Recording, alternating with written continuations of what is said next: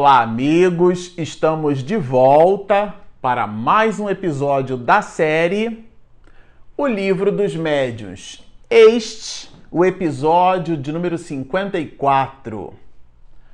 Bom, para você que está nos acompanhando no canal, nós iniciamos com este episódio o capítulo de número 11 do Livro dos Médios, cujo título é Sematologia e Tiptologia. Se vocês se recordam, no episódio anterior, nós estudávamos com Allan Kardec a natureza das comunicações e nós aprendemos com ele que algumas comunicações podem ser classificadas como é, comunicações grosseiras, isto é, de uma baixeza muito grande, são comunicações é, muito rudes. Algumas outras Kardec as classifica como frívolas, é, isto é, é, comunicações inúteis. Às vezes, diz-nos o codificador, alguns espíritos apresentam até laivos de informações espiritualizantes, mas são comunicações inúteis as mais das vezes. Depois ele faz uma distinção é, didática e ao mesmo tempo muito curiosa ele vai falar das comunicações sérias que são comunicações importantes, mas vai nos dizer que nem todas as comunicações sérias são verdadeiras. Às vezes o espírito é dotado de uma certa seriedade, mas ele desconhece algumas muitas informações e dá-nos recados, dá-nos proposições que estas proposições, por estarem muito vinculadas às suas próprias percepções e não dentro de uma visão mais ampliada, porque visita parte da ignorância do próprio espírito que se comunica,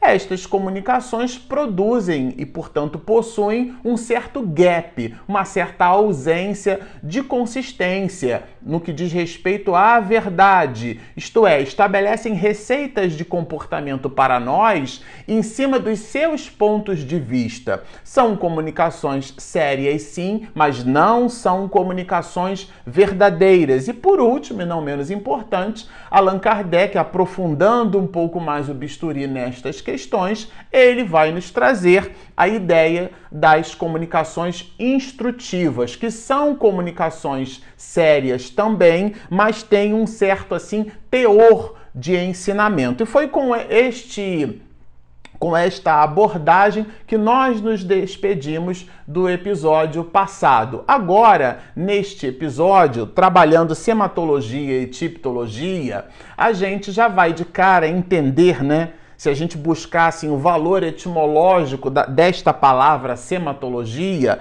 esta, este prefixo sema ou semato, que significa sinal, é, junto com, com logos, que é uma espécie de discurso, seria numa tradução livre pelo seu valor etimológico interpretado como sendo um discurso através de sinais. Esses sinais podem ser por nós interpretados como sendo, por exemplo, pancadas ou pela movimentação e deslocamento de determinados objetos. E a tipologia, muito própria do vocabulário espírita, é o estudo das pancadas, os espíritos se manifestando através de pancadas. Esta palavra sematologia, ela surge inclusive no, no século XIX, em mil mais especificamente no ano de 1831,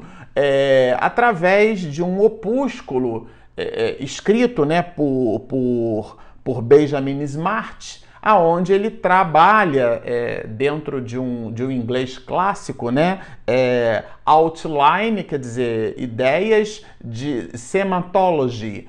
E isso foi então por nós permeado essa ideia do estudo dos símbolos. Então, o símbolo, o estudo do símbolo como expressão do pensamento. Para vocês terem uma ideia do que, que isso pode representar, o teatro mudo está contido nessas questões, nas questões de sematologia. Então, as expressões formando símbolos, A própria língua brasileira de sinais, aonde nós nos expressamos através de sinais. Esses sinais são símbolos. Esses símbolos representam expressões de comunicação. E é disso que se ocupa este capítulo quando trabalha esse assunto. A tipologia, ela é justamente o, o que está contido na sematologia. Ela é a, a, capacidade que os espíritos têm de se comunicar através de pancadas, a transmissão do pensamento desses espíritos através de pancadas. É, é classificado aqui, é considerado por Kardec como sendo um, um meio muito primitivo de comunicação dos espíritos, mas foi um meio que se tornou uma coqueluche do século XIX, porque as mesas se movimentavam e com esse movimento, é, dentro de um processo a pé de galo, né, que são com três, é, três é, pernas a mesa, ela então ela ficava em duas, em duas pernas e a terceira produzindo assim o, toque tangenciando o solo e aquilo produzindo pancadas. Estas pancadas eram, as mais das vezes, utilizada como uma pancada para sim ou duas pancadas para não. A tipologia, portanto, é a transmissão do pensamento de um espírito através de pancadas. No exemplo que nós demos da mesa, um dos pés da mesa era utilizado dentro de um fenômeno de manifestações físicas com igualmente inteligentes, o espírito então produziria uma pancada para sim, duas pancadas para não, e esse meio, Kardec vai dizer que ele é esse meio de transmissão do pensamento do espírito, ele é considerado um meio muito primitivo porque as respostas, elas simplesmente só cabem em cima de perguntas que são feitas para sim e para não. Você está contente? Sim. Você está irritado? Não. Então Kardec vai, é, quer dizer, são respostas é, usando esse tipo de técnica, respostas que ele vai chamar aqui de monossilábicas, né? Ou seja, elas, elas não poderiam ser mais sofisticadas. O que você pensa a respeito de um determinado tema? E o espírito não poderia responder com uma pancada para sim e duas pancadas para não. Mas Allan Kardec vai desdobrar esse assunto. Ele vai falar de, uma, de um tipo de tipologia, de um tipo de pancada, que ele vai chamar de tipologia basculante, que é essa que comentamos do pé da mesa. Ela possui esse nome de tipologia basculante por conta desse movimento de básculo. Nas nossas casas, quando, sobretudo nas residências, no banheiro das residências, a gente tem uma, uma espécie de, de construção de janela que a gente chama de basculante. Ela possui esse nome basculante por conta do movimento de básculo. É a mesma coisa que o caminhão basculante, aquela caçamba que se movimenta. Esse movimento que a caçamba do caminhão faz é um movimento de básculo. O movimento que a mesa faz fazendo com que o pé bata tangenciando no, no, no, solo, no chão, aonde ela se encontra, vai chamado por Kardec de tipologia basculante. É, e é uma forma de comunicação é, dos espíritos. E aqui ele vai estabelecer um desdobramento que, particularmente, eu achei bem interessante, porque ele vai chamar de resposta do tipo mímica. O que é que significa isso? É se o espírito, por exemplo, dá uma resposta e essa resposta que ele transmite é uma resposta cercada de raiva, cercada de, de descontentamento, a pancada que a mesa, por exemplo, vai desferir é uma pancada muito forte na razão direta do humor do espírito. Se, a, se por exemplo, o, o espírito tem é, inclinação, pendores, se tem afinidade com a pessoa que está perguntando, a forma como a mesa ou como, a, como aquele objeto que produz o ruído é, vai se comportar é, será na razão direta. Ah, existem casos, inclusive, relatados pelo próprio codificador, que a mesa se aproxima da pessoa que faz a pergunta, se aproxima, reverencia, faz um movimento como se estivesse reverenciando. É tudo isso aqui chamado pelo codificador como sendo uma espécie de mímica. Achei bem interessante, por isso que está dentro dos processos de sematologia. E a tipologia é a pancada efetivamente utilizada pelo espírito para produzir estas respostas e a forma como essas pancadas, a forma como ela se dá, vai é, a gente poderia depreender o humor que o espírito tem em relação a essas mesmas perguntas. E aqui é, Allan Kardec vai aprofundando um pouco mais o assunto é, e como dissemos, como eventualmente a mesa pode aproximar-se, distanciar-se, pode reverenciar a pessoa, isso traz um conjunto outro de reflexões e de desdobramentos, ao ponto do próprio codificador ter escrito assim: é natural, isso em relação à resposta que um espírito amigo dá. É natural que eu visite as pessoas com as quais te achais em relações, a fim de poder, se for preciso, dar a ti e a elas os avisos necessários. Porque um homem, é, ele recebeu de Kardec uma carta, se ocupava com esse tipo de manifestação e a mesa então vai e se aproxima dele quando ele vai depositando a carta depois de lida numa outra mesa, num outro ponto do cômodo. E a mesa então desloca-se vai até ele. O homem questiona e Kardec também faz um questionamento e tratava-se, na verdade, de um espírito amigo de Allan Kardec. Aqui a gente, inclusive, já vai entrando numa outra nuance desta questão que mais tarde o próprio codificador vai trabalhar conosco. A gente separou alguns pontos, o de que as manifestações de efeitos físicos não são produzidas somente por espíritos vulgares. Espíritos superiores também produzem este tipo de manifestação.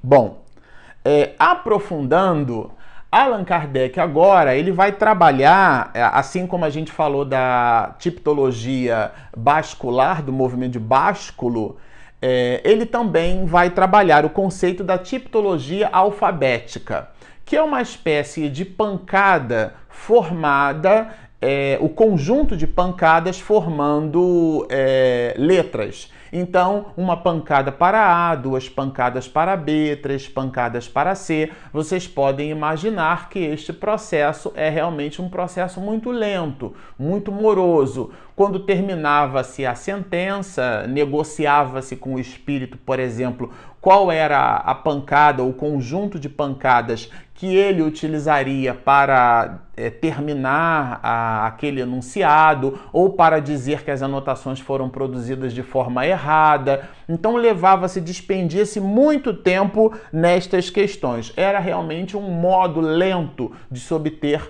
comunicações com os espíritos. E destacamos a seguinte anotação: apontada a letra escolhida, a mesa por si mesma bate uma pancada e escreve a letra. Recomeça-se a operação. Então vocês ficam imaginando o quão lento não era este processo. Aqui, Allan Kardec agora entendendo né, as questões da tipologia alfabética, da tipologia bascular, desse movimento de básculo da mesa e, e, e, a tipologia através de pancadas, ele vai trabalhar o que ele chama de tipologia interna. O que, que é isso?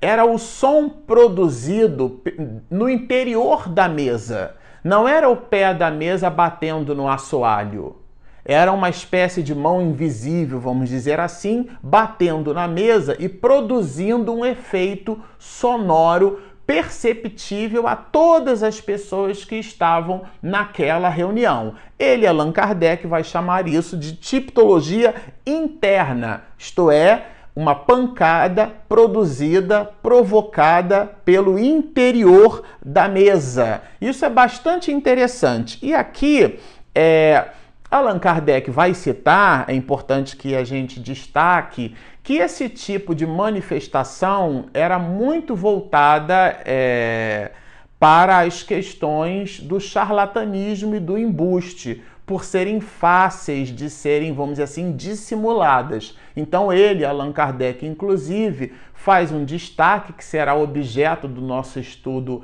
para muito daqui para frente, mas se você tiver curiosidade, faça um salto quântico e dê uma olhada no capítulo de número 28 desta obra maravilhosa, O Livro dos Médiuns, lá Allan Kardec trabalha as questões do embuste e do charlatanismo, na qual ele chama atenção em cima deste tipo de tipologia que ele vai chamar de tipologia interna, por ser justamente, repito, um tipo de demonstração que carrega uma certa facilidade de ser é, emulada. É, e ele então vai dizer assim: é verdade que as pancadas no interior da madeira também podem ser imitadas por médiums de má fé. Porque ainda tem isso, né?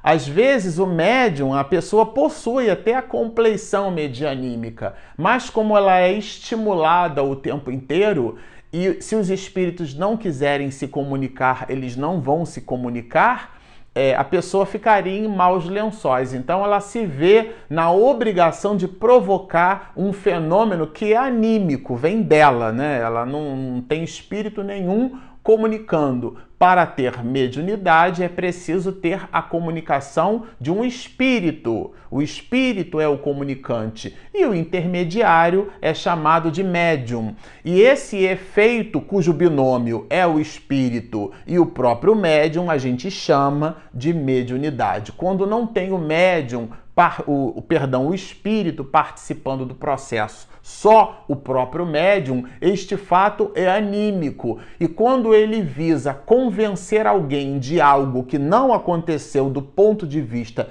espiritual, isto é um embuste, é uma falácia, é um charlatanismo. Há inclusive pessoas que cobram por isso. E Allan Kardec, no capítulo 28, ele vai se ocupar destas questões. É, mas vai nos dizer o codificador que a abstração feita a esses pontos é de fato um efeito que impressiona os novatos a pessoa participar de uma reunião ela, e ela é, se dá ali abraços dados com uma mesa que se movimenta, que produz pancadas, sejam essas pancadas basculares, sejam essas pancadas por uma tipologia alfabética, como ele vai chamar, ou por uma tipologia interna, o som vindo pelo interior da mesa. Por tratar-se de efeitos físicos, eles impressionam os novatos e podem, inclusive, produzir forte compleição, né? Seria um forte motivo de convicção, vai nos dizer Allan Kardec. E aqui, inclusive, o próprio codificador vai trabalhar, é, dado que esse processo ele é muito lento, aquilo que ele mesmo vai anotar como sendo a mesa de Gardin, né? De é, Emily Gardin. E nós destacamos um pouquinho, né, um texto da, da engenhosidade adotada para mitigar um pouco destas anotações que se faziam através da tipologia. O instrumento consiste num tampo móvel de mesinha de centro, de 30 a 40 centímetros de diâmetro, girando livre e facilmente em torno de um eixo, tal como uma roleta. Então, as, as letras eram posicionadas, uma agulha fixa, aquele disco girava e com as várias letras e números, inclusive dispostos ali de maneira circular, aquilo se movimentava. O efeito físico era então em torno deste objeto, e quando a letra que o espírito desejava é, se colocava na posição da agulha, que era fixa por sobre a mesa, aquele objeto parava de se movimentar e alguém é, à mesa, observando o fenômeno, fazia a anotação letra por letra. Era muito mais rápido do, do que alguém, e Kardec também cita isso, com as letras espalhadas pelo chão e uma pessoa se movimentava e o espírito produzia um ruído, um barulho, para que aquela pessoa ficasse parada na posição daquela letra. Alguém que observava igualmente o fenômeno fazia a anotação da letra. Então era uma, eram formas de utilização desses processos de tipologia. Como vocês observam, é realmente assim, eu achei esse capítulo bem interessante, ele é bem curioso, ele é bem cheio é, de observações. Mas o ponto alto, eu acredito, deste episódio é esta observação de Kardec que nós citamos há minutos atrás, mas a gente vai enfatizar aqui. O que, que é isso? É que Allan Kardec vai nos dizer que as comunicações de efeitos físicos não são produzidas somente por espíritos de quilate inferior. Nós comumente dissemos isso, né? Ah, as comunicações de efeitos físicos são de espíritos é, inferiores. E Allan Kardec vai produzir aqui é, uma observação bem consistente a este respeito. Para que nós não fiquemos assim, é, alheios, ipsis verbi a anotação do codificador, nós as transcrevemos assim. Diz aqui o mestre de Lyon: resta-nos desfazer um erro muito espalhado, o de se confundirem com os espíritos batedores todos os espíritos que se comunicam por meio de pancadas. A tipologia constitui um meio de comunicação como qualquer outro e que não é mais indigno dos espíritos elevados do que o da escrita ou da palavra. Então, ficou claro. A comunicação que os espíritos superiores é, fazem está na direção do conteúdo. O teor, se o espírito é um espírito superior ou não, está na mensagem. Mas se você ainda ficou com dúvida, o professor Kardec, o mestre de Lyon, vai dar-nos mais informações a esse respeito quando nos diz assim: todos os espíritos bons ou maus podem servir-se dele, está falando da tipologia, tão bem quanto dos demais meios existentes. O que caracteriza os espíritos superiores é a elevação das ideias e não um instrumento de que se utilizem para transmiti-las. Então, ficou claro. Ele, Allan Kardec, vai dar-nos estas informações, porque a gente acaba rotulando.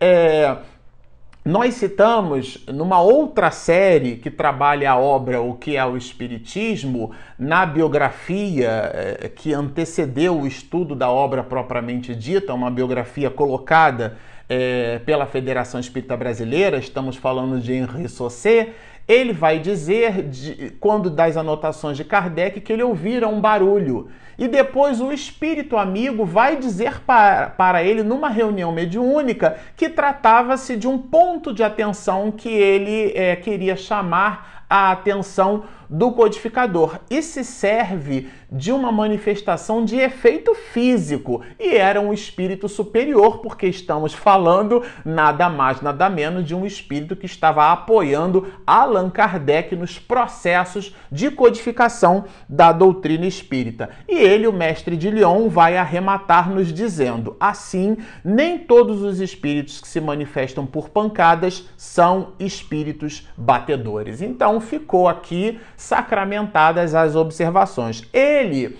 vai inclusive destacar, vai chamar os espíritos que se utilizam das manifestações por pancadas como sendo uma espécie de batedores profissionais. Eu achei essa expressão assim muito curiosa. E ele vai nos dizer assim é, a respeito da opinião que os espíritos superiores possuem sobre esses espíritos. É, vou ler como disse anteriormente, ipsis verbi. Aliás, a observação desses espíritos superiores é um pouco dura, mas vamos lá. A ignorância e a inferioridade que lhes são peculiares levaram os outros espíritos com justa razão, a qualificá-los de palhaços ou saltimbancos do mundo espiritual, porque são espíritos galhofeiros, são aqueles que produzem ruídos e pancadas para assustar as pessoas. Nós estudamos aqui, né, dois lugares assombrados. Allan Kardec trabalha bastante isso no capítulo de número 9. Super é, recomendamos que você visite é, este episódio. Lá nós estudamos isso. Esses espíritos são espíritos galhofeiros, então são palhaçadas que esses espíritos fazem e aqui Kardec vai classificá-los, vai colocá-los na conta de espíritos que possuem então uma ignorância. Essa ignorância ele extravasa nestas questões. E por último, o mestre de Lyon vai nos dizer: são com muita frequência instrumentos de que se servem os espíritos superiores quando querem produzir efeitos materiais. Então, ficou claro. Bom, como vocês observam, trata-se de um material rico, maravilhoso. Fiquem conosco. No próximo episódio, no Livro dos Médios, nós estudaremos pneumatografia e escrita direta. O que é que significa isso? No próximo episódio nós estudaremos. Por enquanto, permaneçam conosco. Se você ainda não se inscreveu, inscreva-se no nosso canal Marcelo Shoa Oficial Postem as suas dúvidas e seus comentários, na medida do possível nós os responderemos. Portanto, inscrevam-se no nosso canal, sigam-nos e muita paz.